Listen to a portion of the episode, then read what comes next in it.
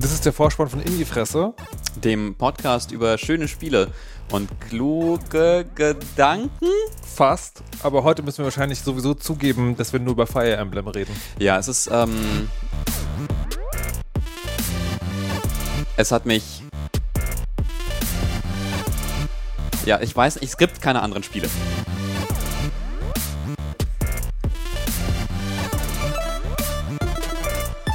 Hallo und herzlich willkommen zu Indie-Fresse Folge 4. Unsere Namen sind Markus Richter Und Dennis Kogel, hallo. und wir wollen heute kluge Gedanken über Nee, warte. Ha! Fuck! Schöne Gedanken über kluge Spiele. Kluge, Oh, kluge Gedanken über schöne Spiele waren es. Kluge Gedanken über schöne Spiele. Ja. Ja? Ja, ja. Ja, ich glaube auch. Ja. Hi. Hallo. Hi, äh, Sommerpause vorbei. Ähm, Ja, du warst in- du warst, äh, in- in ich, Irland? Ich war weg, ich war im grünen Land. Wundervoll. Ich bin in Irland und bin durch die Wüste gefahren, aber dazu vielleicht später noch. Toll. Ich war äh, nicht im Urlaub, bin völlig überarbeitet, freue mich aber, freue mich aber auf Urlaub in ein paar Tagen. Okay, ich wollte gerade sagen, keinen Urlaub haben ist keine gute Sache. Nee. Okay. Gut. Ähm, ja, also wir können es tatsächlich ankündigen, wir werden heute länger über Fire Emblem reden. Wir werden auch erklären, warum das im Prinzip ja auch Indie ist. Mhm.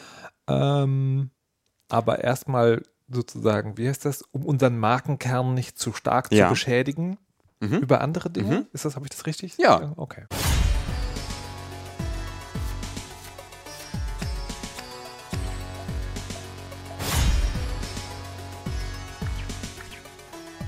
Ich habe nur in der Vorbereitung äh, der Sendung den Trailer kurz gesehen und war sehr fasziniert davon, wie sie die Spielbrettgeräusche in den Soundtrack eingebaut haben.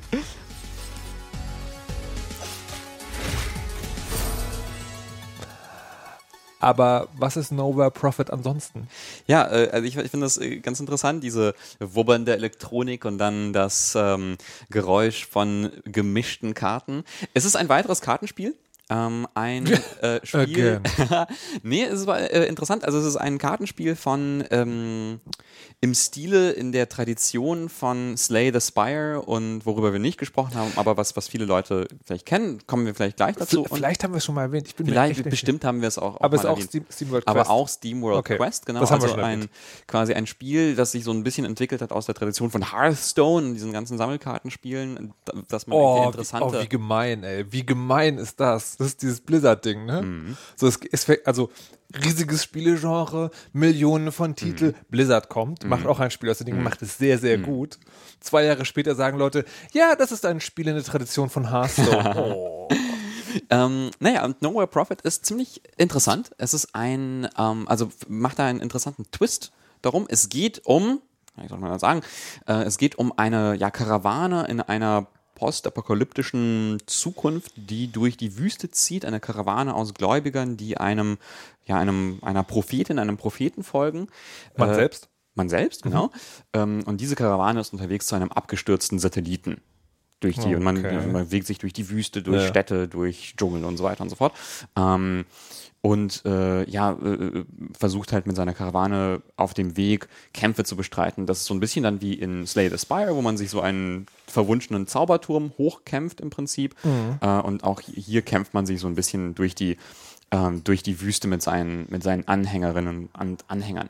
Und das Aber ist es, ist ja? es die, die Kämpfe, geschehen die, also sind die geskriptet oder ist es so prozedural generiert und Zufallskämpfe? Das sind so Zufalls, Zufallsgenerierte, Zufallsgenerierte Kämpfe gegen immer andere, andere Gegner. Und die Ge Kämpfe funktionieren dann eben mit Karten, die man dann ausspielt. Und dann wird es so ein bisschen kompliziert. Es ist so ein bisschen kompliziert, das ist so Next Level, wenn man so Slay the Spire schon ein paar Mal durch hat und äh, Steam World Quest irgendwie auch verinnerlicht hat. Das ist schon so ein bisschen Next Level Nowhere Profit. Nämlich ähm, zwei inter äh, interessante Twists. Der erste Twist, die Kämpfe passieren auf einer ja auf einer Karte mit, mit so Hexfeldern. Das heißt, ähm, man, man positioniert dann seine Einheiten, so ein bisschen wie bei Hearthstone auch, auf dem Feld, aber hier spielt das Feld, auch die Position vom Feld auch eine Rolle. Also zum Beispiel gibt es da Felsen, die irgendwo mal einen Weg versperren, unter den, hinter denen die Einheiten Deckung nehmen können oder ein explodierendes Fass, das, wenn man anschießt, Schaden drumherum macht und so. Also quasi das Spielfeld spielt eine größere Rolle. Das ist der eine Twist. Und der andere Twist ist, und das ist ganz, ganz toll, dass deine Karten sterben können. Also deine Karten, die du ausspielst, sind ja deine, deine Anhänger, deine, deine Leute aus der Karawane. Und normalerweise, also bei sowas wie Hearthstone, spielst du halt deine Flammenhyäne und dein Barabunga-Jäger oder sowas. Ich, weiß- ich weiß nicht, ich habe ewig lange kein Hearthstone mehr gespielt. okay.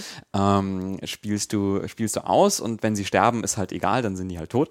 Ähm, und hier ist es so, wenn deine ähm, deine ja deine deine Figuren, deine Kreaturen, deine Anhänger verletzt werden, ähm, können sie sterben. Nämlich das erste Mal, wenn sie quasi vom im Spiel erledigt werden, dann haben sie eine Verletzung und das nächste Mal, wenn man sie mit Verletzung ausspielt, dann sterben sie und sind halt weg.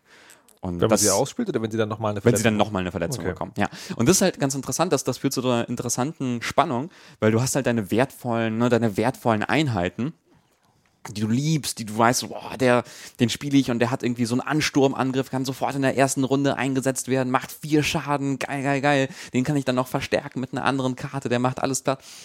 Und dann denkst du aber, oh Gott, nein, aber wenn der jetzt verletzt wird, ah, ja, ja. Und das ist interessant, ne? Also, weil das, das äh, dann fühlt man sich halt wirklich ähm, wie so eine Art, ja, interessanter Anführer einer, einer tatsächlichen Gruppe.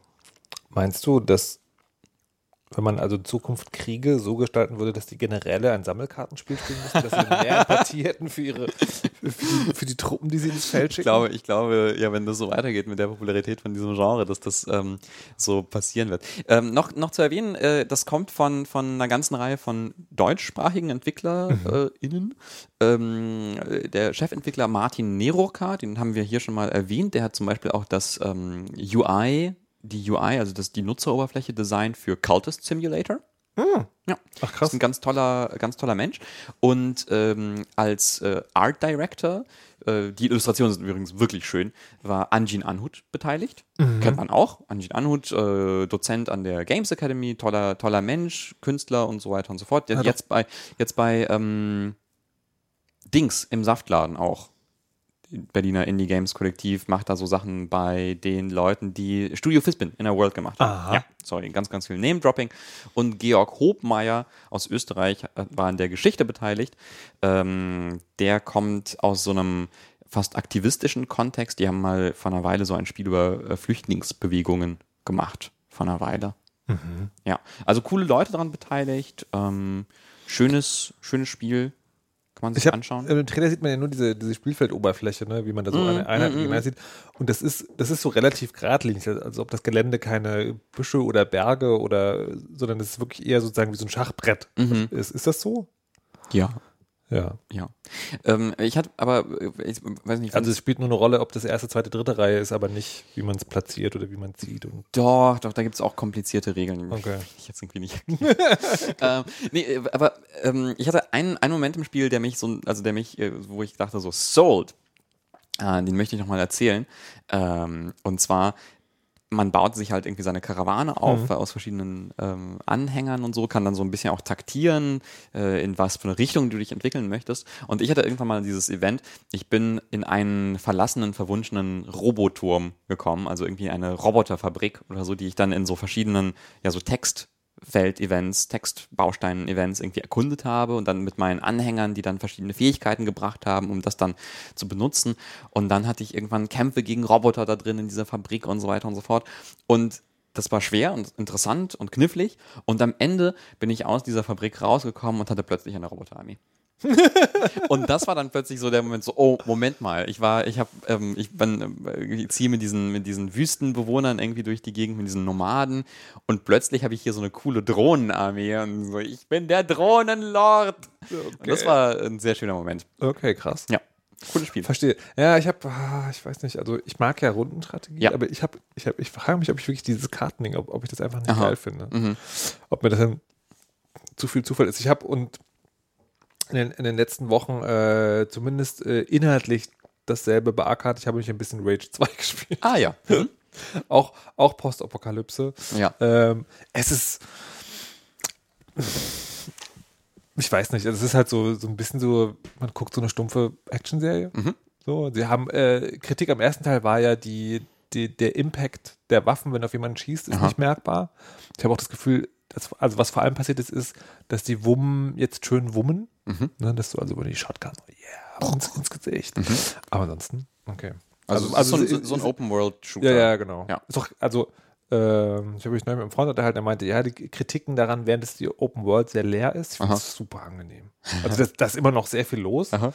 aber halt nicht, nicht an jeder Ecke so ein Marker. Ja. Aber dieses Nowhere Profit ist das, also außer dieses, man lernt sich über seine Truppen so kümmern, wenn möglicherweise sonst eine Karte aus dem Deck Mhm. verschwindet, hat das, also macht das noch was in der Geschichte oder ist das dann eher so eine Backdrop-Kulisse, wo es halt total Nee, egal, find, so äh, SteamWorld Quest-like? Ähm, eine SteamWorld Quest hat ja eine Geschichte. Ja, aber die ist schon, also Rudimentär. Ja, nee, ich finde, bei No- also Nowhere Profit erzählt jetzt irgendwie keine, nicht eindeutig so eine, so eine eindeutige Geschichte wie zum Beispiel SteamWorld Quest, Mhm. sondern aber es ist interessant, diese Welt kennenzulernen, weil diese Welt besteht halt aus verschiedenen Fraktionen, die da irgendwie unterwegs sind, die unterschiedlich drauf sind. Mhm. Ähm, und äh, es, das, das hat mir wirklich auch gefallen, sich da irgendwie da einzuarbeiten. Es gibt zum Beispiel so eine Fraktion aus äh, blauen Söldnern.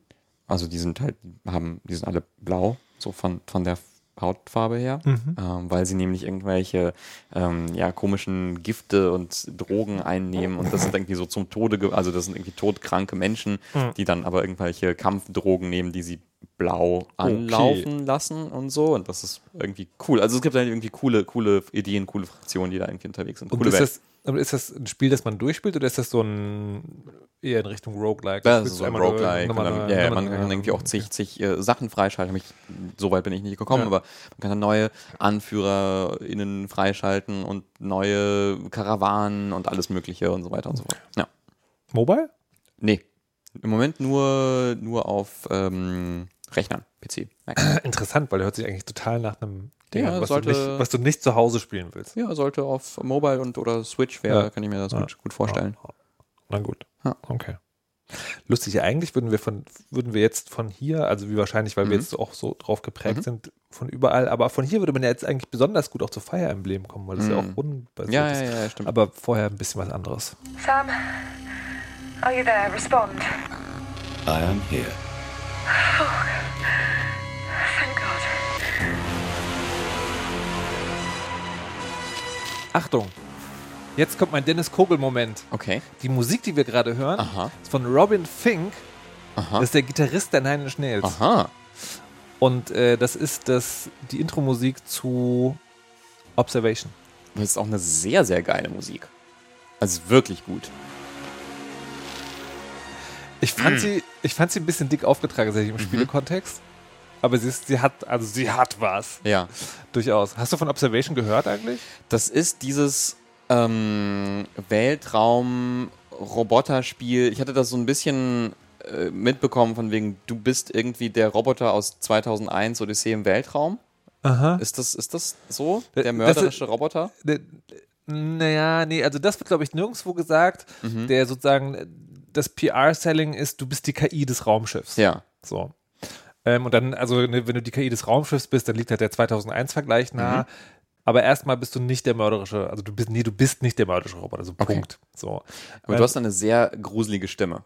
Also war, war das diese Stimme, die dann, die dann gesagt Ja. hat, I am here? Genau. Ist das, Aber das- klingt das- man, wer entscheidet eigentlich, wer entscheidet, also welcher, welcher Mensch entscheidet sich für, wenn man dann diese Stimmen von so KI-Robotern auf einem Raumschiff macht, warum macht man, warum macht man immer die gruseligste Stimme? Hast du, Aber wieso ist die gruselig? Warte Ich mal, find die- warte noch. Sam, are you there? Respond. I am here. Aber, mega nee, nee, gruselig. ich glaub, aber ich glaube nur, ich Ja. glaube nur, warte, hör Wegen- mal genau so. Sam, are you there? Respond. I am here. Ja, du meinst wegen der Musik? Ich glaube, es ist wegen der Musik. Ja. Ich glaube, ansonsten ist das so eine relativ teilnahmslose I am here. nee, ich finde, die, hat matter so, die hat so, ein- die hat so ein bisschen so, so was Kratziges, diesen, diesen Vocal Fry noch da drin. I am here. Aber das ist auch sozusagen, also das, also das Ja. Spiel beginnt Ja. Mhm, nach einem Unglück, du weißt nicht so genau was, so, du wirst gerade wieder hochgefahren. Okay. Und der, der Sound ist so ein bisschen, das ist alles ein bisschen kaputt und so. Und das ist auch im Sound. Ich glaube, die, die Stimme selber Mhm, okay, ist okay. ja. Das ist der Umstand, der ist gruselig. Ich, ähm, ja, ich weiß, ich bin ja, also, hast du, hast du Moon gesehen? Ja. Den, ja, da gibt es ja auch den Roboter, der gesprochen wird von Kevin Spacey, was gruselig auf einer anderen Ebene inzwischen ist. Oh ja. Aber, ähm, aber auch da, auch da denkt man, denkt man den ganzen, den ganzen Film über, dass das ein böser Roboter ist. Einfach nur, weil es Kevin Spacey ist und der einfach auch so gruselig Ja. klingt. Und naja, ich weiß nicht. Okay, nee, das ist. Holt ähm, doch mal freundliche Roboterstimmen. Ja, ein Observation, also irgendwie eher kleineres Spiel. Mhm. Ähm, äh, über, über Devolver äh, Ja. Digital gepublished. Mhm. Und war, ist im Juni schon rausgekommen, glaube ich. Und Ja. ist, also man hat so ein bisschen was drüber gelesen, aber es ist untergegangen, hatte ich das Gefühl so ein bisschen. Ja, so ein, ja, schon. Es war so da und man, und dieses KI im Raumschiff war auch irgendwie interessant, Oh. aber es war dann irgendwie nicht doll präsent. ja, es ist so ein bisschen, Was ein ist bisschen denn- an mir vorbeigeschwebt. Was ist, genau, das ist so, äh, das ist mir auch erst so gegangen, was eigentlich nicht verdient hat. Ich habe dann, ähm, es gab dann, äh, wir sprechen heute noch über Sea of Solitude, das also einen Monat später rauskam und was ich nicht testen konnte, weil das an einer anderen Stelle im Programm schon gelaufen war. Und dann habe ich gesagt, dann nutze ich die Chance und hole dieses Spiel noch vor, weil ich finde es eigentlich sehr spannend. Dann haben wir sozusagen, haben wir es einen Monat später gemacht. Und das beginnt also in so einem ISS-mäßigen Raumstation. Also die ist so ein bisschen größer als die Space Station, die wir jetzt gerade haben, aber die ist so dieses, Re dieses authentische, Raum, authentische Raumfahrt. Ne, Also der einzige Unterschied ist wirklich, sie ist größer. Die Chinesen, also es gibt so drei Module, es gibt einen inneren Ring und drei Module, Chinesen, Russen, Ami und Europa in einem zusammen. Ähm, und es gibt halt eine KI. Das ist der Unterschied. Ansonsten wirkt das von dem, was man, also die sind ja jetzt irgendwie mit, äh, wie heißt der? Mann, der Astronaut, der Alexander Gerst. Ja. Alexander Gerst, äh, die Christopheries, äh, also ne, auf Twitter und gibt es ja unsere Videos, gibt und man kennt ja mittlerweile so, weiß ein bisschen, wie die aussieht. Und das, das wird da auch sehr, sehr, sehr bedient. Und man ist halt die KI. Aber was heißt das? Das heißt, dass man Suchbilder durchsucht. okay. Und da wird es ein bisschen komisch. Also ich hätte jetzt gedacht, dass man, also das, also wenn ich mir das so vorstellen würde, hopp, dass, dass man so irgendwie zwischen so Überwachungskameras Ja. hin und her hoppelt vielleicht. Tut dann, man, Ja. aber es gibt dieses Unglück und dann wirst du wieder hochgefahren und dann kannst du tatsächlich so, so äh, be- bewegst dich so Menüs und versuchst so Schnittstellen irgendwie wieder zu aktivieren. Ähm, aber was du hauptsächlich, also das Spiel besteht hauptsächlich darin, dass du durch diese verschiedenen Überwachungskameras schaltest und dann auf dem Bild ein technisches Gerät suchst und erst wenn du nah genug rangezoomt bist, kannst du es einschalten. Okay. Und das hat, ich, ich weiß nicht sozusagen, wenn man, wenn man überhaupt keine Verbindung zur Technologie hat Ja. oder nicht sozusagen nicht so sehr interessiert ist, aber für mich war das am Anfang ein totaler Dealbreaker. Mhm.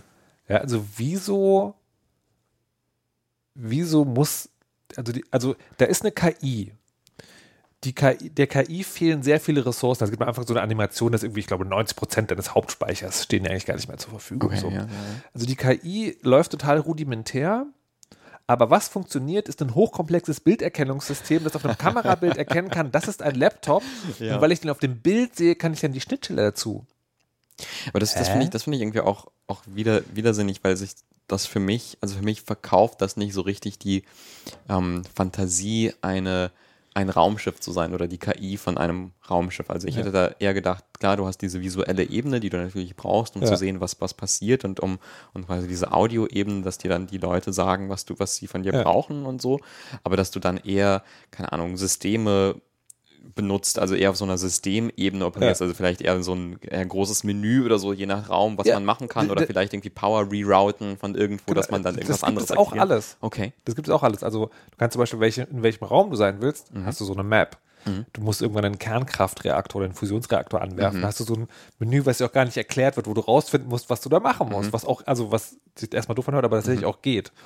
Ähm, aber sie hätten also wirklich nichts ausgedacht. Also nicht mal sowas wie, okay, vielleicht äh, hast du, also sozusagen, man hätte so, also jetzt totale banale Erklärung, ja. Du hast einen Adressraum, also alle Geräte in der Raumstation sind über eine Adresse, also über eine Nummer ansprechbar, aber du weißt nicht mehr, wie die Adresse ist und die Suchfunktionalität ist kaputt. Das heißt, ich kann als KI sagen, äh, bitte Adresse so und so ansprechen, aber äh, es gibt, ich kann sozusagen, mir wird nicht angezeigt, an hinter welchen Adressen was liegt. Das heißt, dann gibt es, keine Ahnung, das ist eine 15-stellige Zahl, da gibt es so und so viele Millionen Möglichkeiten, was die Adressen sein könnten. So viele Geräte gibt es nicht, durchprobieren geht nicht. Das heißt, ich muss die Inventaraufkleber erkennen und dann weiß ich wie ich das ansprechen muss. Weißt du, so, weißt du, wie ich meine? Ja. Ja. ja? Mhm. Mhm. Also wie quasi bist du auf Google Maps, Ja, ja, es ja. nützt dir nichts, solange du nicht die, die exakte Adresse weißt, weil es einfach zu viel Platz ist. So. Aber nichts dergleichen. Dann muss man aber auch wieder sagen, das ist halt auch sowas, wo ich mir ein bisschen schäbig vorkam, weil es ist wirklich sehr schön, es ist wirklich sehr authentisch und dann, also man kann da drüber hinwegsehen. Ist es denn interessant? Also ich hatte, ähm, als ich das gesehen habe, dachte ich, ah cool, das ist ja eine witzige Idee und dann dachte ich, naja, okay, am Ende ist es dann wahrscheinlich so, dann gibt es irgendwie den Twist und dann kommt raus, du bist dann doch die mörderische KI und am Ende musst du irgendwie alle umbringen und dann, ja, keine Also irgendwie hatte, hatte ich das so vor meinem inneren Auge den Ablauf des Spiels schon, schon durch und dachte, okay, gut, dann muss ich das ja irgendwie nicht anschauen. Ist es denn, also Spoiler. Denn, Spoiler. Ja, massiv. Geht zur nächsten Kapitelmarke, wenn ihr es noch spielen wollt. Oder wenn euch Spoiler stören. Genauso ist es. Es gibt, das, das, das Problem, das Spiel ist, das ist nicht lang, das sind so drei, vier, fünf Stunden, glaube ich. Und es gibt am Ende, und das kommt auch wirklich sehr unmotiviert, am Ende bist du so, also dazwischendurch tauch, tauchen so komische, äh, hast du Arrival gesehen? Ja. Da gibt es ja dieses mit den Schriftzeichen. Ne? So zwischendurch tauchen, man weiß nicht, ist das wirklich, im Kamerabild oder in deinem Speicher tauchen so komische Symbole auf, die musst du nachmachen. Wenn du es richtig machst, ist es irgendwie gut. Und ganz zum Schluss wachsen so Alien-Bioarme aus dem Speicherkern deines Computers und bringen dann so einen Typ um, der, es gibt dann noch einen Bösewicht ne. Und das, das kommt so unfassbar unmotiviert. Ha. So, also wirklich unfassbar un also, das macht und, und ganz zum Ende ist es dann noch so, da bist du auf einem fremden Planeten, aber das ist Luft und ganz zum Schluss, also Major Spoiler jetzt, ganz zum Schluss, es gibt eine, es gibt eine Frau, die eigentlich die einzige, also die am Anfang die einzige ist, mit der die da ist. Okay. So, die Mannschaft waren mal acht Leute, glaube ich, so. Und dann gibt es nur eine, so, das ist da deine Bezugsperson in dem Spiel. Und mit der vereinigt dann in so einem Ghost in the Shell-Moment dieses fremde Alienwesen vereinigt den Computer und die Frau. Und das ist aber auch so, warum? Das so, hast du 2001 gesehen? Also Ja. 2001 Ja. ist tatsächlich so ein Vergleich, der hergeholt wird. Und es gibt in 2001, das Ende ist, ist dieser Astronaut ja in diesem Zimmer, Ja, in diesem Bett. ja. 2001 ist ein sehr seltsamer Und, Film. man, und, und der Film ist ja bis dahin sehr langsam. Zum Schluss war so, also vielleicht ist das eine Metapher für irgendwas, aber sie ist komisch und Ja. also I don't know und Ja. wirkt so ein bisschen gewollt auch, Mhm. sehr gewollt. Also eigentlich unfassbar. Und das ist das Ende vom Spiel. Ah, okay. Und das ist schade. Und, und braucht das auch gar nicht. Und irgendwann fand ich einen spannenden Gedanken, wenn man das alles vergisst. Also das, man kann sich das Ende wirklich sparen, das Ende ist. Hm. Also es gibt das, also das, ich fand, ich fand das Herausfordernde an diesem, äh, oder das Spannende an dieses KI, du bist die KI des Raumschiffs, ist ja, ähm, und dann ist diese Hell-Assoziation da und dann denkt man so, ah, der bringt ja Menschen um und so. Und es gibt diesen Moment, wo du jemanden umbringst. Und das Spannende ist ja aber, wenn du über KI im Sinne einer, eines Bewusstseins sprichst, ist ja das Spannende, die Entscheidung zu treffen und umzubringen. Und die hast du nicht. Mhm. Du hast, Ha. nir, nir, du hast zu keinem Zeitpunkt, also zu den relevanten Zeitpunkt hast du nie die Entscheidung, was du machst. Hast du sowieso nicht, weil du immer Aufgaben erfüllst. Aber du hast zu keinem Zeitpunkt das Ding. Das ist ja schade, weil das finde ich total interessant, wenn es ein Spiel gäbe, wo, wo es ein, ja quasi, wo es wirklich dieses Duell gibt zwischen Hal, also quasi zwischen Hal und dem, und dem Astronauten, was ja wirklich ein, also der bessere Teil von 2001 ist, ähm, der konventionelle wahrscheinlich. Ähm, und äh, quasi, ja, wenn man diese Entscheidung nacherlebbar macht, warum entscheidet sich die KI dazu, ähm, dazu die Crew äh, Ja. äh, umzubringen, weil Genau, wenn man das irgendwie nachvollziehbar macht, so dass du, dass du selber quasi als KI dazu kommst, so, ah, okay, ich muss, ich muss da diese, diese ähm, Menschen äh, äh, töten, ich muss Ja. diese Crew opfern, weil vielleicht, ne, vielleicht macht man es ja irgendwie, irgendwie verständlich, so von wegen, ja, da gibt es irgendwie dieses eine Modul, das man dann dafür retten muss oder die Mission, bla, und- also irgendwie sowas und das wäre spannend. Es, es gibt diese Momente im Subtilen. Ne? Es Aha. gibt ja ganz am Anfang, jedes, also geschehen, geschehen mehrfach Reboots, ähm, wo du, wo du, wo du dann sich die, die Astronautin durch ihre Stimme identifiziert. Und am Mhm. Anfang ist das Mikrofon so kaputt, dass du es ablehnst. Mhm. Und dann hast du aber die Wahl, dann wird es nochmal gemacht, dann ist der Sound richtig, hast du die Wahl, das trotzdem abzulehnen. Und ich fand Ja. den Gedanken einfach spannend, Aha. dass du so denkst, ich bin jetzt die bewusste KI, ich will gar nicht, dass sie mich kontrolliert. So, nee, hab das ablehnt und dann hat die aber dann ein super Codewort Mhm. Ah. und so. hm, Nö. Aber trotzdem Mhm. hat man da einen ganz kleinen Moment, wo man sich damit beschäftigt, wie, wie wäre das denn für mich Mhm. als das Bewusstsein, das in so einem Schiffskern so, was ist mir der Mensch denn wert? Ja. Sollte mir so. Und das, das passiert so ganz subtil und das, das ist auch was. Und am Ende sozusagen sind die beiden, die KI und die Frau, ganz eng zusammen, obwohl du Ja. weißt du nicht so, warum, hä? was soll das überhaupt? Und dann fand ich aber das Spannende, dass der Titel des Spiels eigentlich genau das ist, was das Spiel sehr gut macht, dieses Observation. Ne? Mhm. Weil eigentlich, also da findet wieder viel im Kopf des Spielenden, also meinem in dem Fall statt, dass ich so denke, es ist eigentlich eine spannende Idee, A, diese Raumschiffe zu erforschen und mal, also ich glaube, dass es wirklich sehr authentisch ist, im Sinne, ne, wie, wie ist denn so ein Raumschiff gestaltet?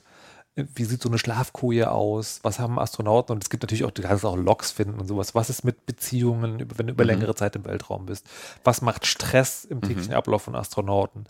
Ähm, aber dass du den einfach zu, also wirklich observieren kannst und du relativ ähm, gefühlsneutrale Maschine bist und das die, aus dieser Perspektive, weißt du, sagen, du hast, du bist gar nicht verpflichtet, mit dem Mensch Mitleid zu finden. Also ich bin ja so ein chaotisch guter Videospieler, ne? wann immer die Frage willst du jetzt retten, ist immer die Antwort, natürlich, natürlich. Und einfach sich, sich, äh, sich da hineinzuversetzen, dass man halt nicht so jemand ist, sondern etwas sehr mehr berechnenderes und so ein bisschen von weiter weg guckendes und so ein bisschen äh, vielleicht wie, wie in einem Zoo gucken, was sind denn das jetzt, was machen die denn da, wie reagieren die jetzt auf diese Situation und sich zu fragen, also wenn das im Sinne von einem, einem lernenden Algorithmus ist, der Bewusstsein entwickelt hat, was würde, wie würde den das beeinflussen, das die auf diese Art und Weise, das finde ich total spannend und das ist, aus dieser Perspektive macht das Spiel dann auch Spaß.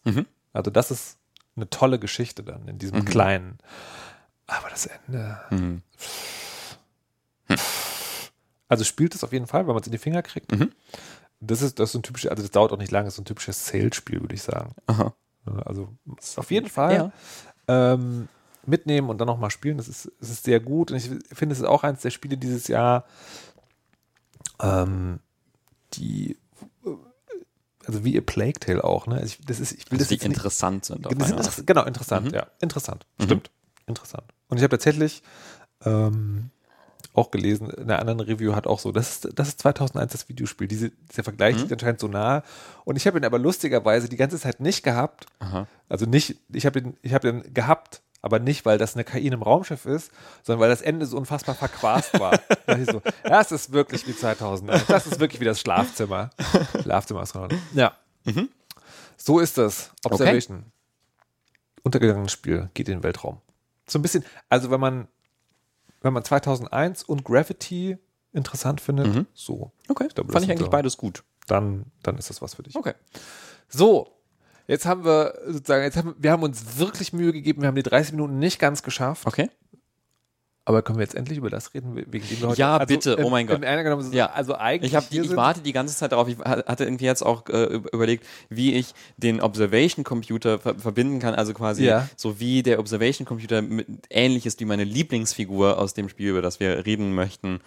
Okay. Fire Emblem Three Houses. Don't tell me. You chose this class just to get to know me better, right? I'm flattered, really. Also dieser Podcast, ich will das jetzt übersetzen, diesen O-Ton kurz, dieser Podcast machen wir heute nur, um über das Spiel zu Ja, ja, Ja. schon. Ja. Ja. Fire Emblem Three Houses. Was ist, was ist Fire Emblem? Fire Emblem. Fire Emblem ist ein, ähm, ein Sammelsurium aus Spielen zusammengeworfen. Fire Emblem ist ein Rundentaktikspiel über Fantasy-eske Heldinnen und Helden, die in rundenbasierten Schlachten gegeneinander antreten und durch sich Missionen kämpfen. Seit Es- den 80ern. Seit- Wusstest du es? ich wusste, dass es älter ist. Ich wusste nicht, dass es Es gibt, 80ern äh, also ich glaube, außer der Game Boy, Aha. der Game Boy selber hat jede Nintendo-Konsole einen Fire Emblem. Wow, okay. Ähm, und es ist aber auch gleichzeitig eine Art, ja, Dating-Simulator oder so. Also es ist in, in gewisser Weise in der Tradition dieser Sachen, denn man kämpft nicht nur mit Helden und Heldinnen wie in, ja, wie in vielen Rundentaktikspielen, sondern man lernt diese, ähm, das nicht diese Rundenstrategie? Rundenstrategie.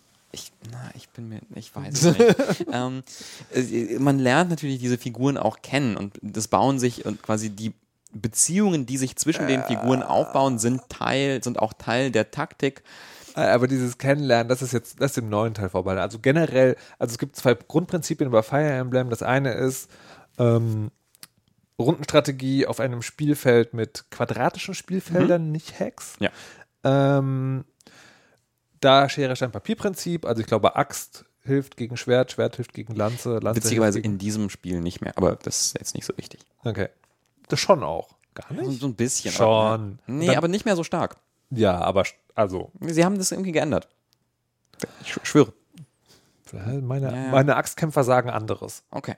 Äh, egal, aber es, es gibt zumindest sozusagen dieses, die eine Sache hilft. Also, was ich aus Sicherheit weiß, auf einem Greifen mit einer Lanze bist du sehr gut gegen Magic-User, aber Ja. sehr anfällig gegen Pfeile. Ja, auf jeden Fall. Ja, so, ja, ja. Mhm. so, eine, so, so eine Dinge gibt es, muss man beachten. Und das andere ist, und das hat erstmal, hat das auch nun diese taktische Komponente, wenn Figuren miteinander kämpfen, sammeln sie Sympathiepunkte, also Mhm. wenn sie nebeneinander stehen oder in diesem Spiel, wenn sie denselben Gegner angreifen. Das ist übrigens ein wichtiger Unterschied, finde ich sehr lustig. Mhm, stimmt. Ähm, dann sammeln sie Sympathiepunkte. Wenn sie genug davon haben, erreichen sie eine Sympathiepunktestufe. Je mehr Sympathiepunktestufe Charaktere haben, desto besser kämpfen sie zusammen, können sich auch dann gegenseitig besser unterstützen und so weiter und so fort. Und das ist im Laufe der Spiele immer weiter ausgebaut worden. In den letzten beiden Drei. oder drei Teilen, die Ja, ich gespielt also, habe, ja. War das so, dass es dann, wann immer man diese, diese Stufe überschreitet, gibt es so einen kurzen Dialog. Ja, genau. Und das, und was das je- jetzt vielleicht noch, ähm, das klang ja jetzt irgendwie vielleicht ein bisschen irgendwie auch technisch und mechanisch, was vielleicht, also was man vielleicht irgendwie sagen kann über jetzt äh, Fire Emblem Three Houses, das Ja. jetzt so, so vor kurzem auf der Switch rausgekommen ist, ähm, ist, es ist eigentlich der beste Hogwarts-Simulator, Mhm, den es gibt. Nämlich, die Prämisse ist äh, in diesem ganzen spielmechanischen Kontext, du bist eine neue Professorin oder ein neuer Professor in einer Fantasy-Schule, einer Militärschule, einer, einer Militärschule, einer Offiziersschule ähm, für Adlige und ihren Anhang. Geleitet von einer Kirche, nicht unwichtig. Mhm. Äh, und in dieser Schule gibt es, ähm, gibt es drei Häuser und man entscheidet sich als Professorin oder Professor für eines von diesen drei, äh, drei Häusern und hat dann quasi seine Schulkinder, die man betreut und in blutige Schlachten schickt. Das ist, also, dass die, dass die Protagonisten so jung sind, ist eh wieder so ein awkward Ding. Das ist wirklich seltsam.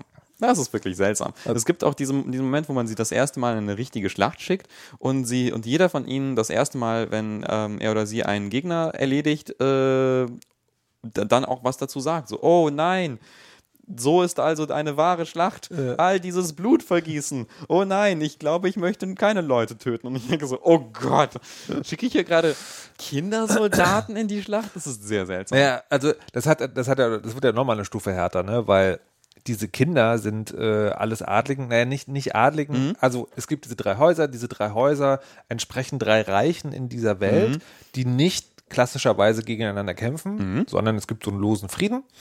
Mm, Und zwei davon sind, also es gibt ein Kaiserreich, es gibt ein Königreich und dann gibt es so eine, es ist nicht eine Republik, aber das wird von so einem Rat aus Adligen, aber auch gemeinen Bürgern, die da auch dran vorkommen, äh, also und gemeine meint damit reiche Kaufleute, äh, äh, geregelt. So, das heißt aber, das sind alles Privilegierte. Ja. So. Und Teil dieses Spiels ist es, und das ist, glaube ich, auch neu, dass jede Figur einen Battalion haben kann, ein Bataillon. Und das finde ich dann schon wieder in diesem Bild ganz krass. Ne? Also da werden adlige Kinder, wirklich, also Jugendliche in dem Sinne, also sie sind alt genug, um Geschlechtsverkehr zu haben, offensichtlich, weil man heiraten kann in dem Spiel. Aber halt sehr, sehr, sehr junge Menschen werden zum ersten Mal in den Krieg geschickt und haben Fußvolk dabei, das ist aber nur eine Nebenrolle. also die, die sterben ja wie die Fliegen. Ja. Und die kann man ja nach einem Kampf kann man das Bataillon einfach wieder aufstocken. So, das ist schon. Das ist wirklich, wirklich wild. Und ähm, ja, und also, äh, also ich bin unglaublich fasziniert von diesem Spiel. Ich mag, ich mag Fire Emblem sowieso sehr gerne. Ich äh, hatte vor einer Weile ähm, auf dem 3DS äh, Fire Emblem Awakening gespielt. Das war witzigerweise so ein bisschen das, das letzte Hurra angedacht, irgendwie von Fire Emblem im Westen auf jeden Fall. Irgendwie war es, war Fire Emblem im Westen wohl nicht so erfolgreich, eine ganze Weile lang von, ähm, äh, von Nintendo. Und dann war, kam Fire Emblem Awakening raus äh, und wurde zu so einem Mega-Erfolg plötzlich. Witzigerweise auch, weil sie da sehr stark diese Dating-Komponente ausgebaut haben. Also da ging es wirklich darum, dass du. Three Houses lief in Teilen besser als Youngblood. Als Wolfenstein das Neue. Wow. Ja, und ähm, quasi in, in Awakening war es so, dass man quasi alle, alle miteinander verkuppeln konnte und dann ihre Kinder gesehen hat. Naja, alle, ne? Naja, stimmt. Mhm. Okay. So, ja, ja, äh, gut, dann, dann lass uns mal den Elefanten, den äh, rundenbasierten Elefanten. Die rundenbasierte ansprechen. Elefant durchs Haus treiben. Das, das ist ja immer so ein Problem. Also, ich weiß gar nicht, in welchem der vorhergehenden Teil war.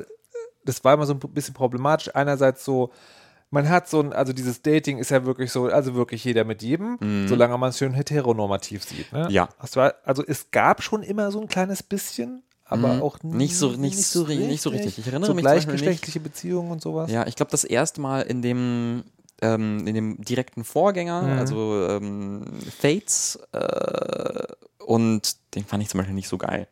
Ähm, aber, aber Und ja, dann gab es noch ja. in, in einem Teil die, die Geschichte, das wurde, glaube ich, in der westlichen Umsetzung dann gestrichen, Mhm. dass äh, da hat sich dann, glaube ich, ein Mann, konnte sich in einen Mann verlieben, aber um zu heiraten, hat er ihm Geschlechtsumwandlungsdrang untergeschoben. So, so eine, so eine Nummer. Okay. To top that, der Sprecher, also du kannst dir ja aussuchen, ob deine Figur männlich oder weiblich Ja. ist. Der Sprecher der männlichen Figur hat gerade Belästigungsvorwurf am Start. Habe ich heute noch in einem Artikel gelesen. Gut, dass ich mich für die weibliche Figur entschieden habe, obwohl ich ihre Kleidung weniger ansprechend Das- finde als die vom Typen. Ja, das ist. Ich habe, ich habe einen super schönen Tweet gelesen. Wir verlinken den, ich kann jetzt die Quelle nicht sagen. Äh, warum? Ne? Also, man überlegt ja bei diesen ganzen sexistischen Dingen, gibt es da auch vielleicht eine positive Erklärung? Gibt es die vielleicht? Und das also man scheitert ja daran. Ja. Aber hast du dir schon mal überlegt, ne? Also von wegen schwaches Geschlecht. Mhm. Was ist das schwache Geschlecht? Das, das eine vollständige Plattenrüstung braucht? Mhm. Oder das, das einfach nur mit einem Bikini in die Schlacht Oh zieht? ja. Oh, okay. Wer ist stärker? Wer ist stärker? na? Na, na, na? Ich fand den Gedanken sehr schön. ähm, genau, mal davon abgesehen, also Fire Emblem Three Houses, das ist, das, sind, das ist halt dieser Mangas, Manga- oder Anime-Stil und es ist also. Wobei, ne? Es, es ist zwiespältig. Ne? Es gibt ja auch diese Catherine, ne? also eine Paladinin in der Plattenrüstung, die nichts, nichts äh, geschlechtsspezifisches hat. Mhm. Aber es gibt halt auch diese Manuela. oh Gott, ja. Mhm. Weißt du, die, also die, es gibt Ja. drei, jedes Haus hat einen, einen, einen Professor als Hausleiter und die läuft halt in so einem, Ja, ja, so ein seltsames Kleid, das also sehr, ein sehr. BH, Ja. aber dann drunter runter ist noch, also deswegen ist es nicht nur ein BH, aber Ja. es ist auch nicht viel mehr. Ja, und, und was dann noch dazu kommt, sie macht irgendwie alle, alle Leute an. Sie machen alle Leute an. Aber ähm, lass uns mal, also ähm, genau, gleichgeschlechtliche, gleichgeschlechtliche Beziehungen sind dieses Mal Möglich. möglich, aber sehr begrenzt. Nochmal, also Ja. quasi, es gibt, es gibt viele, glaube ich, ähm, Beziehungen von Frauen mit Frauen, also mehr, Drei oder vier? ein, ein, einige, und dann gibt es eine Mann, Mann. Zwei. Zwei? Hm, Also es gibt, Hm. ähm, es tut uns leid, Leute, wir sind wirklich sehr begeistert davon. Bear with us. Also es gibt zwei äh, Linhard. Linhard. Das ja. ist das ist anscheinend, ich bin noch nicht so weit, aber es ist anscheinend eine echte, also Liebesbeziehung tatsächlich. Also man kann ja, also diese, Linhard, ein schläfriger, ein die schläfriger Sympathie, Adliger. die Sympathiestufen sind äh, Ja. dreistufig. Äh, man fängt an äh, C, B, A Ja. und dann kann man heiraten. S, Spouse. Ähm, Ich glaube, das S steht einfach nur für Sex. Sex. ähm, so. Ja, für Special. Das ist doch immer dieses komische ähm, jap- japanische Ähm, Rangbewertungssystem. So, und ja. Mhm. äh, Linhard ist sozusagen, da ist das dann auch tatsächlich wirklich eine Beziehung. Der sieht dann wiederum sehr feminin aus. Also wirklich, Mhm. Ja. wenn, also wenn du dir diese Gestalten in der Art und Weise, wie die Mhm. gezeichnet sind, naja. Ähm, und dann kann man anscheinend noch Alois Aha, heiraten. ja. Das ist so ein, äh, auch, der gehört zum Personal. Der ist so ein Ist so, Dad. so, ein, so ein alter Ritter, so, so Daddy-mäßig. Und das ist wohl aber dann, also du hast dann zwar diesen Status, es Ja. ist wohl aber so was Platonisches. Okay. Also dann kein, was auch ein bisschen gruselig ist, weil der, die Charaktere, die man selber spielt, der ist Ja. zwar Professor, die sind aber so jung wie die Schüler. Ja, ja. Das, das, das, das ändert sich aber auch. Das ist da, da, es gibt quasi in jedem Fire Emblem gibt es, das gehört so ein bisschen zur Tradition dazu. Es gibt dann irgendwann einen Zeitsprung im Spiel. Das macht ja den Altersunterschied nicht ungeschehen. Das stimmt. aber, aber ist es doch, also ich weiß nicht, wenn bei Altersunterschieden, also es gibt dann irgendwie einen Punkt, an dem Altersunterschiede zumindest nicht mehr, nicht mehr so ganz seltsam sind. na ja, und dann wieder, na ja, und dann aber, wieder. Also, Ja, ich weiß auch nicht. Also- Kompliziertes Thema. also der, also es stimmt, man kann, man kann, wenn, wenn die noch so jung sind, kann man nicht heiraten, Ja. Mhm. sondern erst nach diesem Zeitpunkt kann man, glaube ich, heiraten. Das Ja. ist dann plus fünf, da ist man also Mitte 20 vielleicht. Okay. Ja. Zugegeben, ja, okay, kann Ja, man ja. machen. So. Also mal abgesehen davon, dass diese leicht bekleidete Lehrerin wirklich jeden anmacht. Mhm. Also jeden, jeden. Ja. Auch die jungen Schüler. Egal. Ja, ja. ja. Ähm, ist trotzdem Mitte 20 und wie alt wird Alois sein? Ende. Ende Also, du, also einerseits kein Ageism, ja. Aber andererseits, Ja, es ist, ja, ja, naja. Aber also, wir, wir haben das Gefühl, wir sind super, super tief, tief irgendwo in, in, in Details. Also, was wir, was wir festhalten können, es ist ein Rundenstrategiespiel, in Ja. dem man auch äh, quasi, in dem man auch dieses Beziehungsmanagement macht. Man ist äh, Lehrerin oder Lehrer oder Professor an dieser, an dieser Offiziersakademie Ja. und dieses Spiel besteht irgendwie aus diesem super interessanten Rhythmus, dass man eben einerseits diese Schlachten hat Mhm. äh, und an, andererseits quasi am Ende eines jeden Schulmonats hat man eben diese Schlachten Ja. oder eine wichtige Story-Schlacht und dazwischen teilt man irgendwie an Wochenenden äh, und Wochentagen und sowas seine Zeit so ein bisschen frei ein oder nicht, nicht ganz frei ein. Man kann halt irgendwie immer wieder einmal die Woche ähm, auswählen, was man macht und dann kann man zum Beispiel äh, durch, das, durch die Schule laufen und mit den, den ganzen Figuren quatschen und mit ihnen essen gehen, was dann die Beziehung verändert und man erstellt Lektionspläne für die eigenen Figuren und sagt, hm, du solltest dich auf Axtkämpferei und äh, Das ich übrigens- Zauberei konzentrieren. das finde ich übrigens ganz nett, weil ähm, das ist, also eigentlich ist Fire Emblem von der Grundlage her so ein Spiel, die Dinge, die du benutzt, in denen wirst du besser. Mhm. Und da, diese, diese Waffenskills, also ich glaube, in den anderen Spielen war das, fing das immer bei E an, dann ging es Mhm. hoch zu A und hieß es immer noch ein Plus, also E, E plus, D, D plus, etc. etc. Und dadurch, dass man die auch im Nichtkampf lernen kann, finde ich das sehr viel angenehmer, weil früher in den anderen Teilen war das immer so, wenn du einen Charakter umschulen willst, musst du den halt. Stimmt. Die, sind so sehr filigran, du musst den erstmal so durch Schlachten schleifen und dann so. Es, es hatte auch was Spannendes, ne? Also du musst den mächtigen Gegner so bis auf drei Lebenspunkte runter, damit dann der Typ, der noch gar nicht mit Pfeil und Bogen umgehen kann, so nochmal ja, rein ja. kann, so Ja, ja, und dann ja, ja, ja, machst ja. so. Und das, das geht jetzt halt besser, weil, weil es halt sehr viele Möglichkeiten gibt, außerhalb der Kämpfe Und Figuren vorzubilden. Und, und was, was auch fantastisch ist, ähm, Fire Emblem ist, hat, ist auch bekannt und berühmt berüchtigt dafür für seine Permadeath-Mechaniken.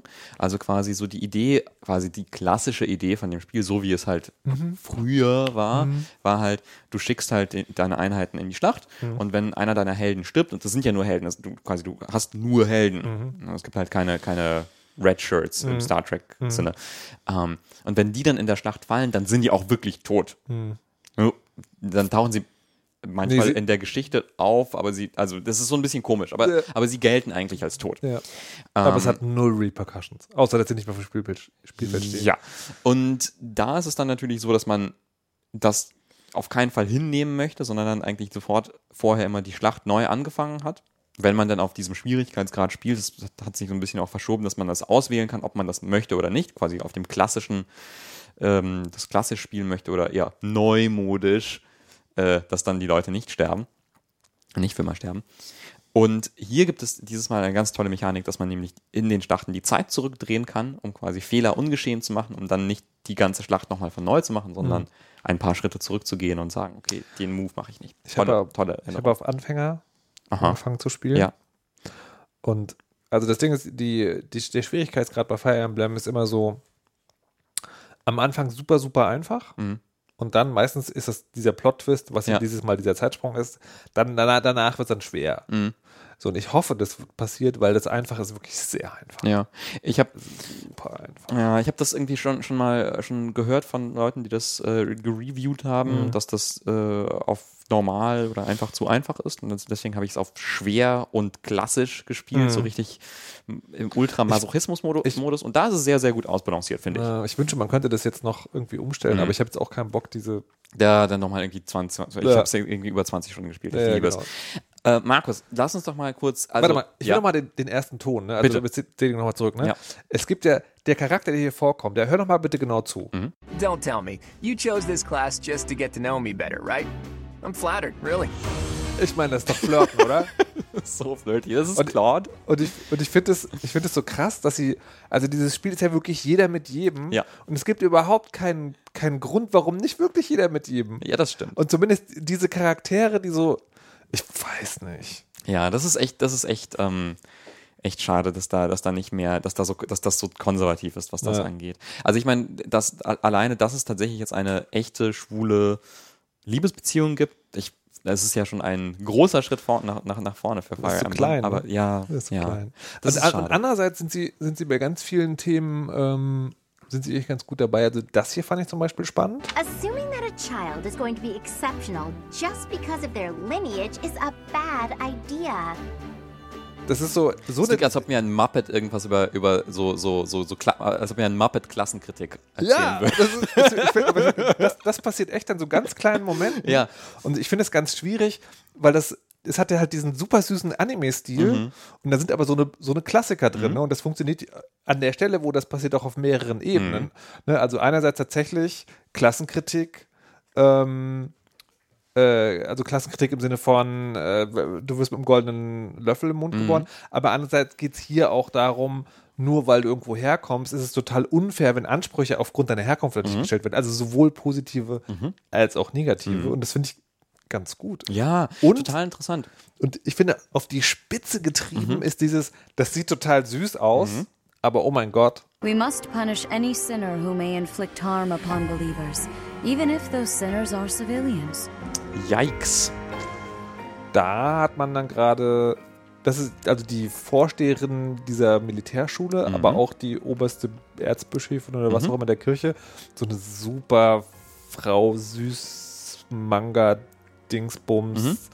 den aber im Prinzip, sie sagt es hier nicht wörtlich, aber du sagst ja, pff, wenn ich gegen Kirche auflöhnst, dann wirst du halt abgeschlachtet. Ja. So ist es. Und ich finde, ich finde, das ist, ähm, da möchte ich äh, gern drüber, drüber sprechen und ich möchte aber vorher noch mal erklären, welches Haus hast du eigentlich genommen? Es gibt drei, drei, Uh. drei Häuser. Also ich kann jetzt vielleicht so ein bisschen Ja. ein Tableau äh, machen. Also Ja. drei Häuser. Es gibt, ähm, es gibt die Black Eagles, das ist, ähm, das ist das äh, ehemalige Imperium oder Kaiserreich. Mhm. Ähm, ein, ja, quasi so ein bisschen so, so Österreich angelehnt. Alle haben so, so leicht so Edelhard, Hubert, Ferdinand und so. Ähm, und äh, sind alle sehr, so, sehr so streng und ähm, so ein bisschen auch düster und böse, äh, so, scheint es zunächst. Nur weil sie schwarze Magie benutzen, heißt es noch lange nicht, dass sie böse sind. Magism ist das, was du da machst, Dennis Kogel. Sorry, hast du mal Hubert gesehen? Dann gibt es noch äh, quasi als Kontrastprogramm die blauen Löwen. Meine, ja. Ähm, das sind, das sind so, ähm, ich weiß gar nicht, an welchen, Kult also an welchen, an welches Land, an welche Preußen Gegend. ist es schon. Ja, aber, aber der Hauptanführer heißt Dimitri. Ja. Naja, aber das ist, das ist halt, also Ah, ja. s- sowohl, also das, diese beiden Sachen, ne? Mhm. also sowohl die, wie heißen die schwarzen, Black Eagles. die Black Eagles als auch die blauen Löwen, Mhm. das sind halt beides, das ist halt Adel in Reinform. Das eine Mhm. ist halt so dieses Kaiserreich im Sinne sehr groß, sehr, eher, also tendenziell eher repressiv Mhm. Und sozusagen schon die sehr dunkle Seite davon und das andere ist halt eher dieses schon Adel, aber im Sinne auch von Adel verpflichtet. Ne? Also Mhm, der ruft halt für die Ehre, wenn es in die Schlacht geht und die, hat- die haben so diesen strengen Ja. Kodex und das greift da so Hand Ja. in Hand. So Ritter, so Ritter Also ich, ich finde ich find das Mhm. ganz interessant, weil, ähm, weil eigentlich würde ich, also wenn man über diese unvorteilhaften und schlechten Archetypen geht, ist eigentlich, sind die Black Eagles eher dieses russische Imperium Mhm. und das andere eher so ähm, dieses preußische oder österreichische Mhm. auch, ne, so Ritter in, Shiny, Ritter in Shiny Armor. Mhm, mhm. Ich Ähm, dachte bei denen so an die Bretonen aus Warhammer. Ja, oder so. Genau. Super edle Ritter. Ja. Und dann gibt es noch das dritte Haus, Golden Deer. Das ist so eine Allianz aus Adligen äh, und Händlern. Ja, reichen. reichen Menschen, die dann so eine Art, ja, ja, keine Ahnung, so ein Republik-Dings gegründet Ja, haben, eben, ich, also eben, halt, eben nicht ganz. Es ist ja, halt so ein Zusammenschluss aus Ja. Adelshäusern. Es gibt so einen Rat und eine, ein, Mhm. es gibt, glaube ich, fünf Häuser und eins hat immer den Vorsitz ja. Und so ist das halt. Und die sind ein so ein- wie Westeros. Ja, und da, da hatte ich so ein bisschen das Gefühl, das ist so das Chill-Haus. Also da, der, da hatten wir den, den flirty Mann Ja. am Anfang gehört. Das ist Claude, der, der Anführer, der so ein bisschen aussieht wie Prince in seinen jungen Jahren. und die eine sind- geheimnisvolle Herkunft hat. Oh, und die sind halt so super, so, so, so, so cool und entspannt, laid back, so, Ja. hey guys, wir sind, und alle und die anderen sind so Ehre oder Ernst. Ähm, welches Haus hast du, hast du genommen, Markus? Das. Aha, Goldene Hirsche. okay. Warum? Ähm,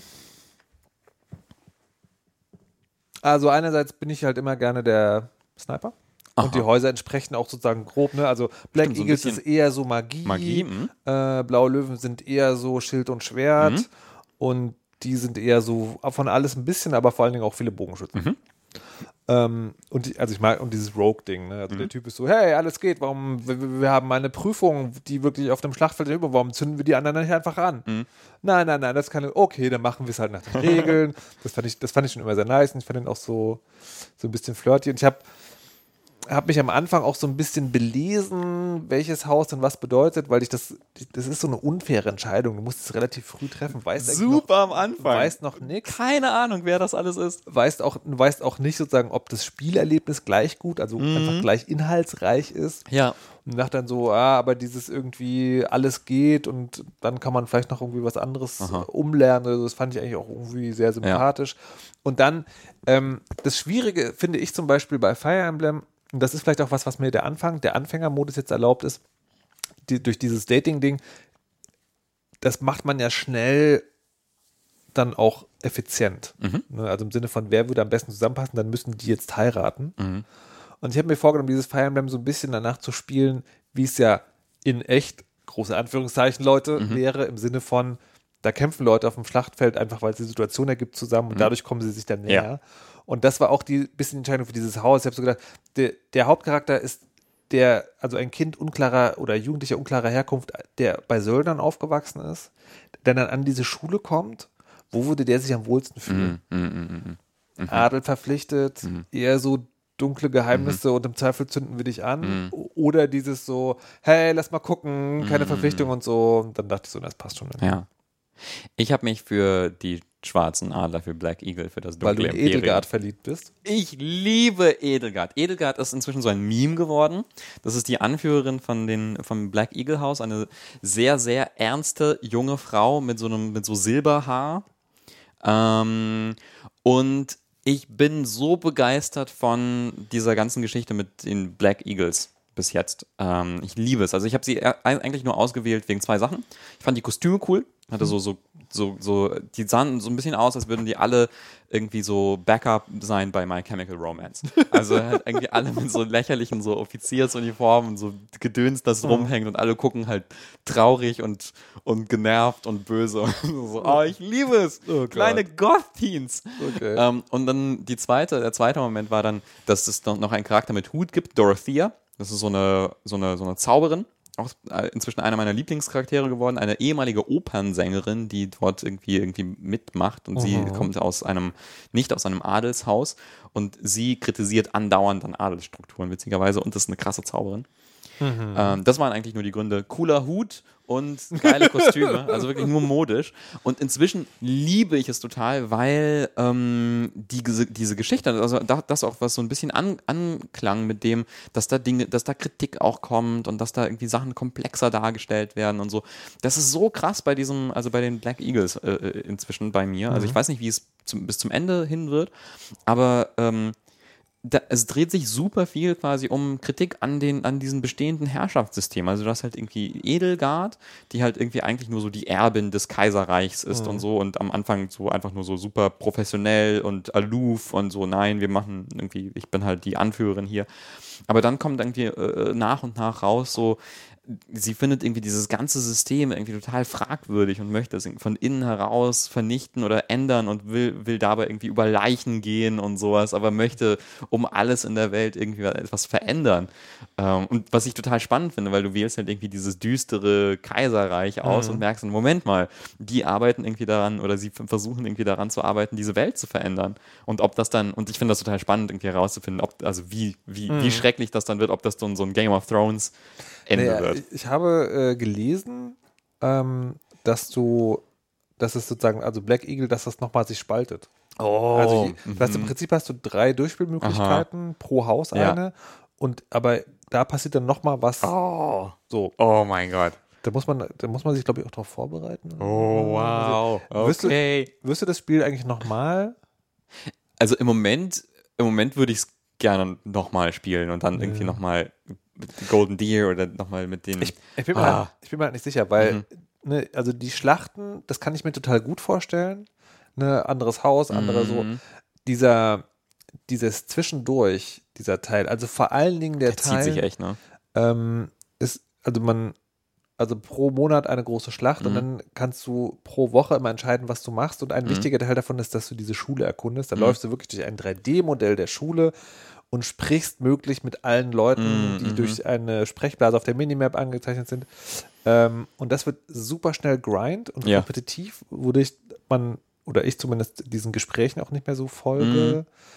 Und die Vorstellung, also man kann das teilweise auch automatisieren, aber die Vorstellung, das alles nochmal machen zu Das stimmt. no. Das ist immer, das ist immer so, okay, cool, irgendwie große Schlacht fertig, jetzt wieder das Erkunden.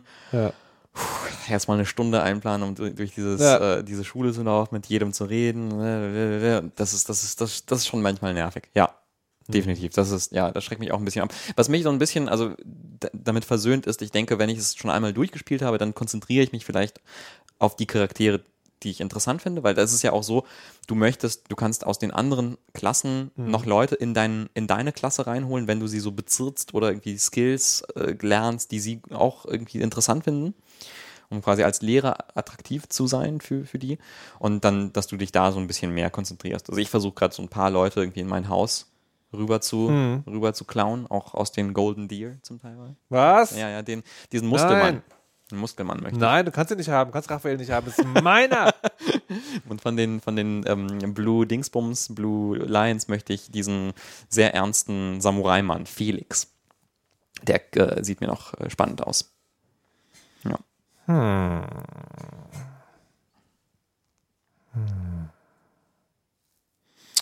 ich möchte noch über was anderes sprechen. Okay.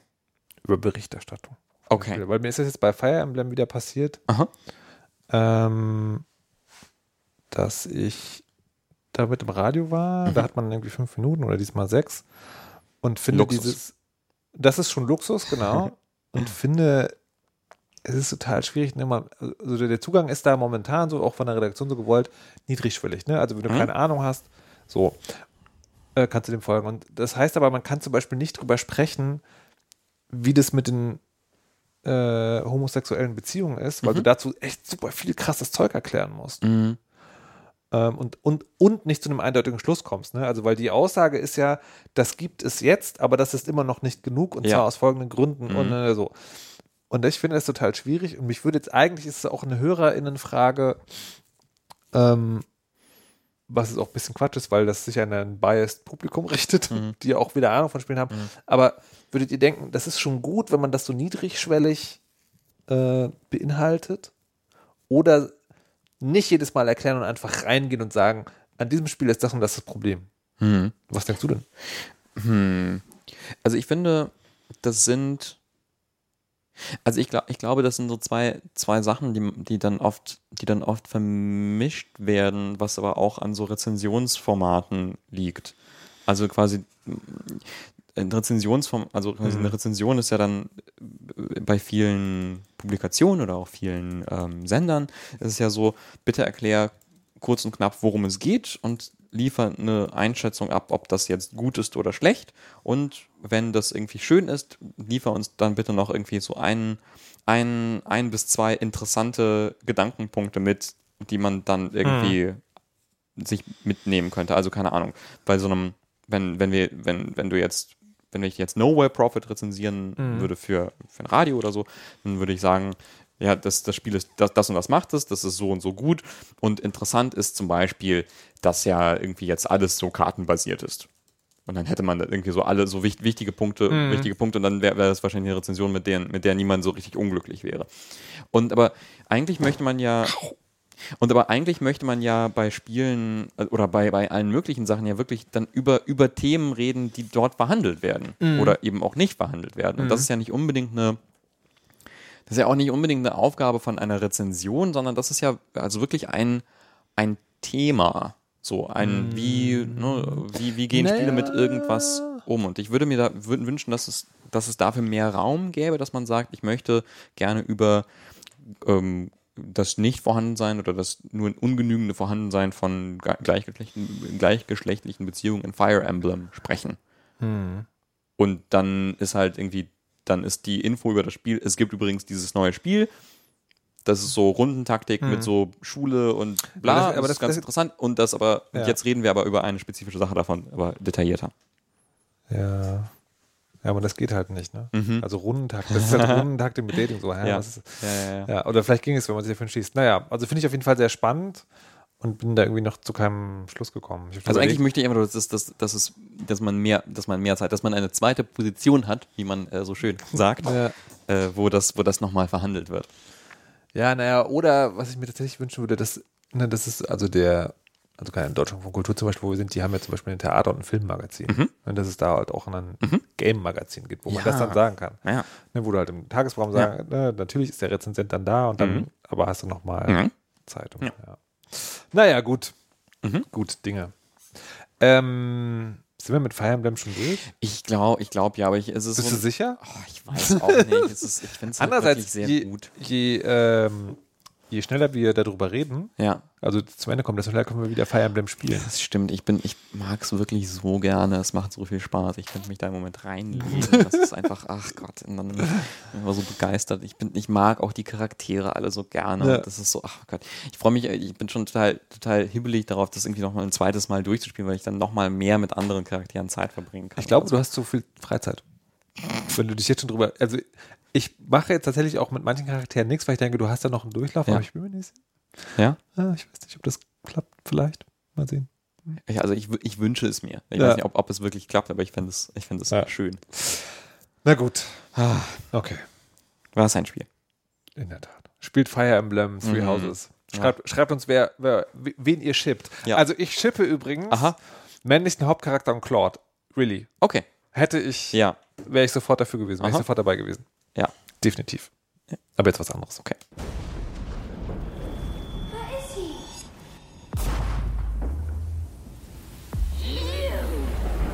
Why didn't you do anything?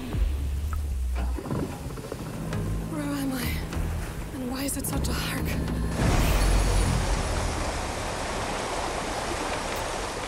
Sea of Solitude. Ein Spiel, das äh, überall durchgelaufen ist.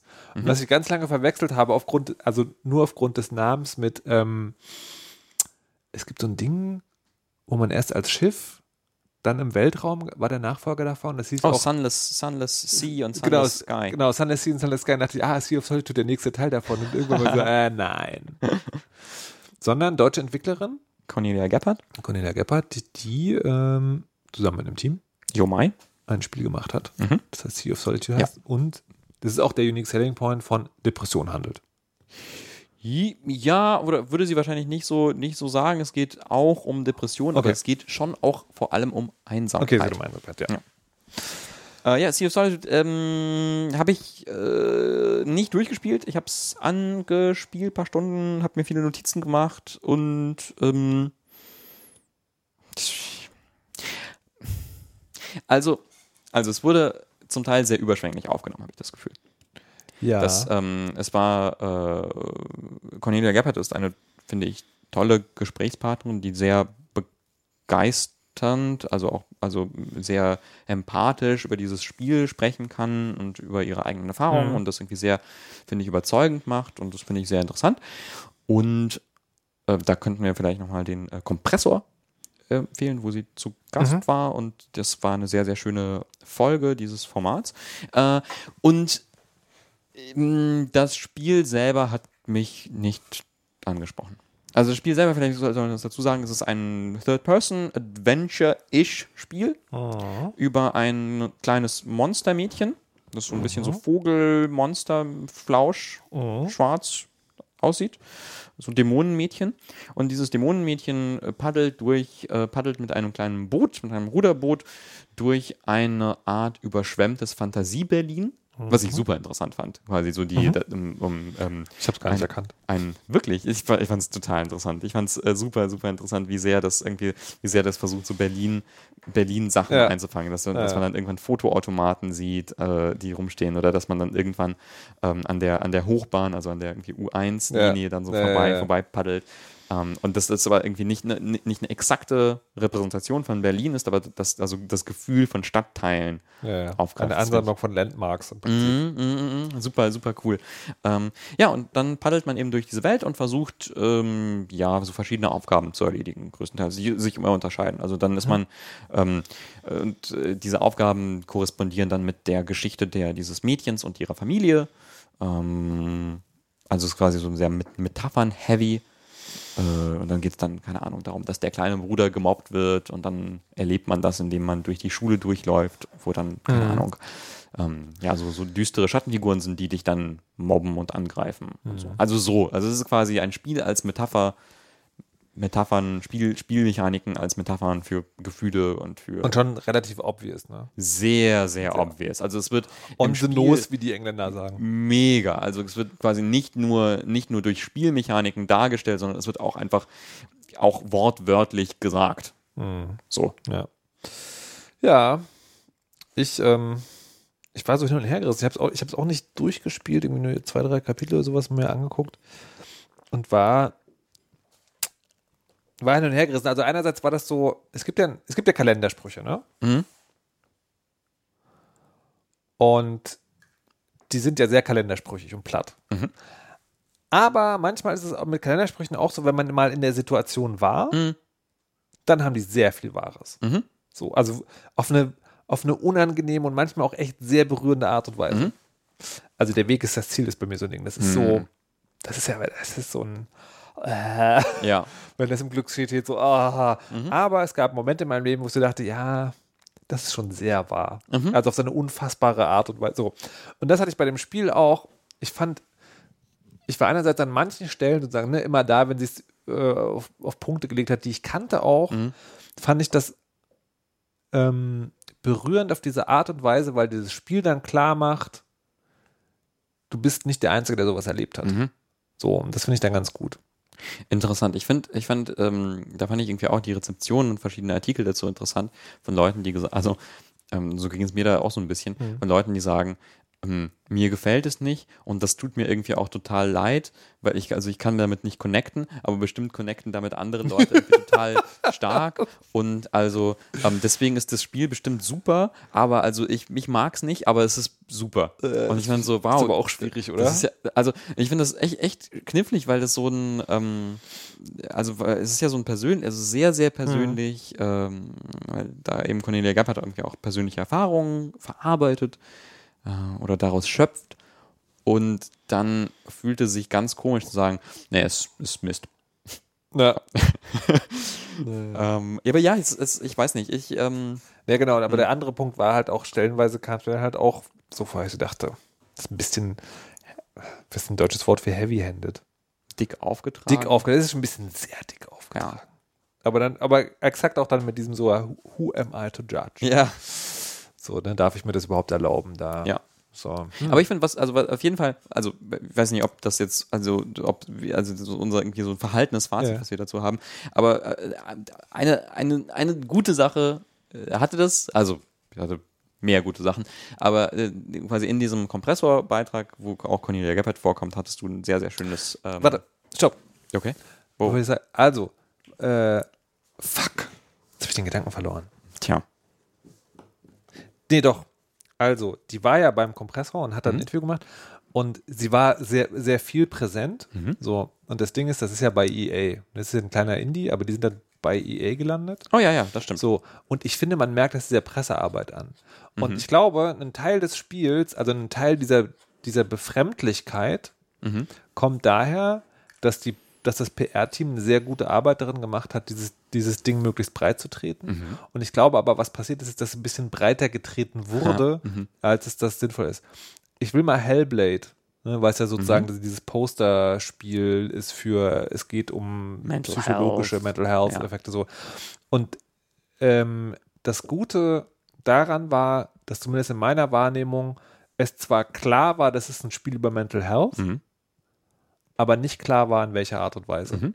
Sondern so. Und ich glaube, was dem Spiel nicht so, also was dem Sea of Solitude nicht so gut gefallen hat, ist, dass man von vornherein wusste, was es sein sollte Mhm. und dass einem jede Möglichkeit genommen wird, sich selbst zu entdecken. Und ich Mhm. glaube, das ist dieser Gedanke, Mhm. ne? Ich glaube, da könnten sich Leute drauf connecten, aber bei mir funktioniert es nicht, kommt daher, dass du da reingehst mit dem mit der festen Erwartung, du musst sie daraufhin connecten. Und ich glaube, wenn man, wenn man da ohne diese Erwartung reingehen würde, dass man dann eher die Chance hat, das selber zu erleben.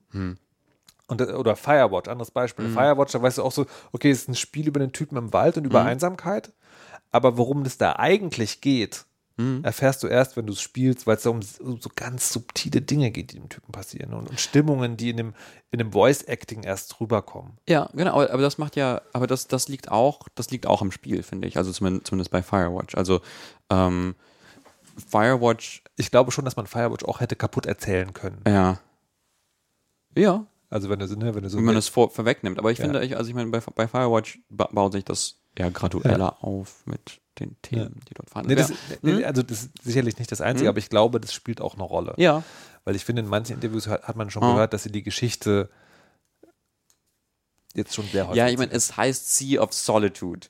Das Sea of Solitude, es, es geht um Einsamkeit. nee, nee, aber äh, Ja, also es ist schon, okay, ich meine, Sea of Solitude könnte auch ein Name für irgendwas Ja, das könnte- sein. das- für, für irgendein krasses nee, ich, Actionspiel. nee, ich, ich, glaube, ich glaube auch nicht, dass es daran liegt, dass man, wie gesagt, dass man nicht weiß, wo das, was das Thema Mhm. ist, sondern das ist halt sehr genau Mhm. auserzählt. Mhm.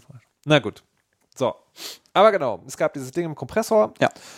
Dreiviertel Stunde ist es, glaube ich, insgesamt lang, kann man als Podcast führen. Ich habe dazu einen Beitrag machen dürfen als, als sozusagen Einführung, weil sie halt nicht nur über dieses, dieses Spiel geredet haben, sondern auch über im Allgemeinen, wie halt mit Mental Health in Spielen umgegangen wird. Und da habe ich so einen kleinen Überblick gemacht. Da ist von Hellblade bis Shadow of the Colossus alles drin. genau. Alle traurigen Lieblingsspiele reingepackt. Genau. Was ich ansonsten noch gemacht habe in den letzten Wochen ist über alles geredet, was wir auch geredet haben. Also über Observation habe ich getestet, einen Beitrag gemacht. Fire Emblem schon beschrieben. Wo warst du so? Du hast uns würdig vertreten. Du hast gewonnen für uns. Ja, ich war ähm, auch witzig, witzig, wie das irgendwie mit Sea of Solitude zusammenhängt. äh, Ich war nämlich zu Gast im Last Game Standing Podcast bei Christian Alt und Christian Schiffer und durfte mich mit Daniel Ziegener duellieren. Ähm, über das, die merkwürdige Frage, was ist das Spiel, das gerade noch so Indie ist? Oder nein, wo, wo, nein, das Spiel, wo man sich am ehesten fragt, ist das noch Indie? So war das. So. Eine sehr komplizierte Frage, äh, zu der ich immer noch mal manchmal Gedanken habe. Und dann äh, haben wir eben darüber, darüber gesprochen und haben bizarre Vergleiche gezogen, wie das eben äh, so ist bei Last Game Standing. Ähm, Wa- Was war der Titel? ich hatte dabei Star Citizen, Aha. ein ähm, Indie-Spiel, das angefangen hat, Versicherungen zu verkaufen. Und ähm, ja, ja, es ist ein Indie-Studio, das Versicherungen für nicht existierende Raumschiffe verk- verkauft. Das ist Okay. ziemlich bizarr. Und äh, Daniel hatte dabei PUBG, Okay. Ähm, ein ähm, Indie-Spiel, das die Welt verändert hat und inzwischen seltsam ist auch. Ähm, ja, und dann äh, haben wir irgendwie darüber debattiert, was, was, was davon am ehesten dieses Unangenehme ist, das noch Indie-Gefühl ähm, Gefühl hervorruft. Wäre natürlich auch zum Beispiel bei, bei, bei, Sea of Solitude auch, auch durchaus interessant. Es ist ein, es ist im Ethos, im Gefühl ein sehr indiges Spiel. Es geht um Mental Health, es geht um persönliche Geschichten, es geht um Berlin, ähm, kleine putzige Monster oder nicht so kleine putzige Monsterwesen, die traurig sind und dann kommt es aber auch von den So. Ähm, ja. Ich glaube, wenn ich nochmal zu Gast wäre in dem Podcast, ich hätte Minecraft nominiert. Naja, oder Fire Emblem, ne? Ist totaler Quatsch. Fire Emblem ist, ist Nee, ich finde, ich find, was, Fire Emblem. was ich bei Fire Emblem bei, so bei, halt- bei Firewatch. Nee, was ich bei Fire Emblem so spannend finde, ist, dass es ja, das ist ja, das spielt ja nicht jeder, ne? Mhm. Es ist ja nicht Super Mario. Und es ist auch nicht Call of Duty. Mhm. Deswegen ist es so ein bisschen Nische schon. Aber es ist trotzdem, also gerade für Nintendo, Mhm. ne, also der, ich finde den Erfolg an der Nintendo-Konsole oder wie gut es ergeht, kann man auch immer sozusagen daran ab, kommt da ein Fire Emblem für, wie gut ist das? Das ist auch mal so ein Milestone, ne? das erste Super Mario, Mhm. das erste Fire Emblem. Aber halt sozusagen ein, ein bisschen kleiner, deswegen kommt mir das auch in unserem Podcast ganz passend vor. Mhm. Ne, Also hier über den Super Mario, was wir auch machen würden, Mhm. zu sprechen, wäre so ein bisschen schon äh, ganz klar au- outside, aber Ja. irgendwie dieses Fire Emblem, so, hm, das hat, hat schon was. Ja, also ich habe, äh, wir ähm, versuchen da auch Theorien zu entwickeln, was Indie ist. Ja. Also kann man sich gerne anhören. Äh, es äh, hat sehr viel Das Spaß Forum gemacht. hat dann abgestimmt, ne? Das Forum hat dann abgestimmt. Ja. okay, du hast gewonnen. Ich habe gewonnen. Ein Glück. Sonst hätte es aber was gegeben. Ja, ich boah, war da auch, bin da auch echt nervös reingegangen, quasi mit diesem Druck von Ja. dir, Ja, da zu gewinnen. Nee, ansonsten hatte ich noch eine, habe ich noch ein, viel, viel Kram, viel Kram gemacht, den man irgendwie nicht hören und sehen kann. Und Okay. ansonsten, ansonsten hatte ich noch mal äh, ein interessantes Videoformat rezensiert, ähm, durchgespielt. Mhm. Äh, da ist es, da ähm, spielt Uke Bosse äh, Videospiele mit prominenten Mhm. Gästen. Okay.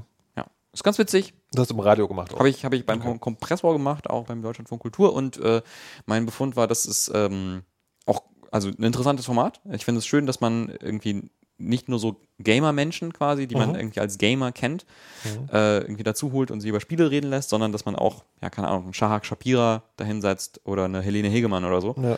Und dann, weiß nicht, erzählen die darüber, wie sie Resident Evil geil finden. Das finde ich gut, finde ich schön. Und äh, ich finde es eigentlich vor allem dann schön, wenn man über Spiele auf Gefühle kommt. Das ist meine, meine große These. Ähm, über Spiele sprechen ist wie über das Essen reden. Es ist nicht so interessant, quasi die Rezepte aufzuzählen, äh, Quatsch, die Zutaten aufzuzählen. Deswegen äh, hoffe ich, dass diese Fire Emblem-Gespräche nicht. also, äh, manchmal mal so die, die, Kästchen und die Runden und dann der, der Rang und so weiter und so fort. Und das gehört ja irgendwie alles dazu und so. Ähm, aber eigentlich, eigentlich geht es ja vor allem darum, was man so erlebt hat, was man irgendwie so persönlich davon mitgenommen hat, finde ich. Und da, da, da kann man irgendwie so Anknüpfungspunkte finden bei Menschen. Ja. Ähm, und dann ist dieses Format am, am allerbesten und äh, es ist dann nicht interessant, wenn dann, keine Ahnung, Smudo gefragt wird, wie viel man Gas geben soll in der Kurve beim komplexen Autorennsimulator. Schon auch eine interessante Situation, aber finde ich jetzt nicht so interessant, wie wenn Ja. es um Gefühle geht. Okay. Ja. Gut. Das war's, oder? Mhm. Ja. Sehr schön. Jetzt ist erstmal Gamescom. Also Uh. ich, du bist im Urlaub, ich bin Ja. auf der Gamescom. Danach ist wieder in die Fresse. Yes. Schreibt uns Kommentare Ja. und Postkarten.